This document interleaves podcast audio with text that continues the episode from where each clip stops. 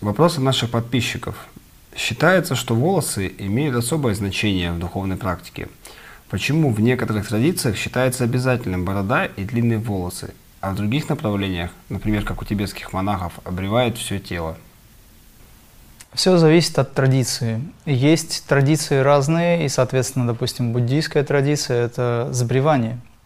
Таким образом, они приносят себя в жертву.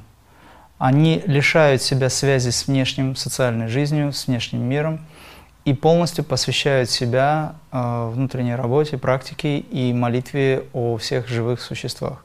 Это традиция. Шаолинские монахи, допустим, если взять, это буддизм, да, и там тоже свои традиции. Плюс ко всему это удобно для работы боевыми искусствами. Однако есть направления э, в даосских практиках, к примеру, в даосских системах, есть направления, где волосы становятся очень длинными, выращивают, отращивают, превращают в косу, заплетают туда еще и оружие. Это все зависит от традиции.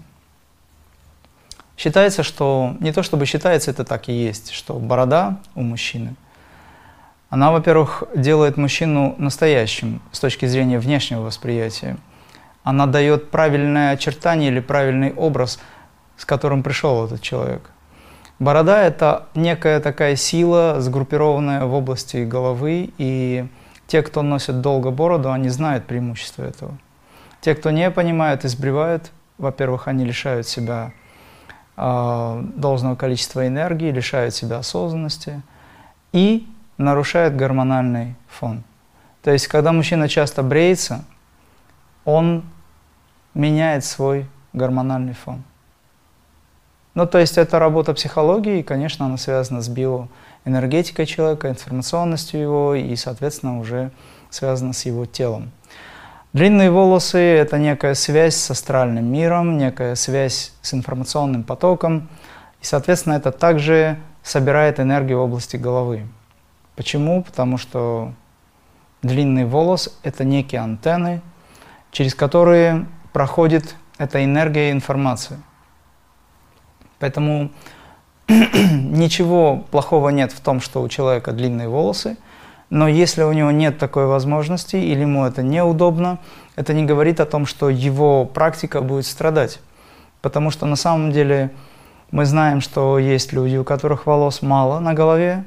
Тот же Далай-Лама, его практически никогда не видели с волосами. Он всегда выбрит, но это не говорит о том, что он не духовен. Он очень высокого уровня, и его уровень сострадания, как говорится, на высоте всегда. Да? То есть духовная практика, она связана с духовным практикованием. Но внешний образ или атрибуты, такие же, как одежда, например, они также важны. Я, например, советую людям находиться часто в светлой одежде, не носить черную. Но, допустим, для меня вот этот цвет достаточно темный. Я не привязан к этому. Но если говорить о том, что я советую, то нужно носить светлое и даже белое – я очень долгие годы ходил в белых одеждах.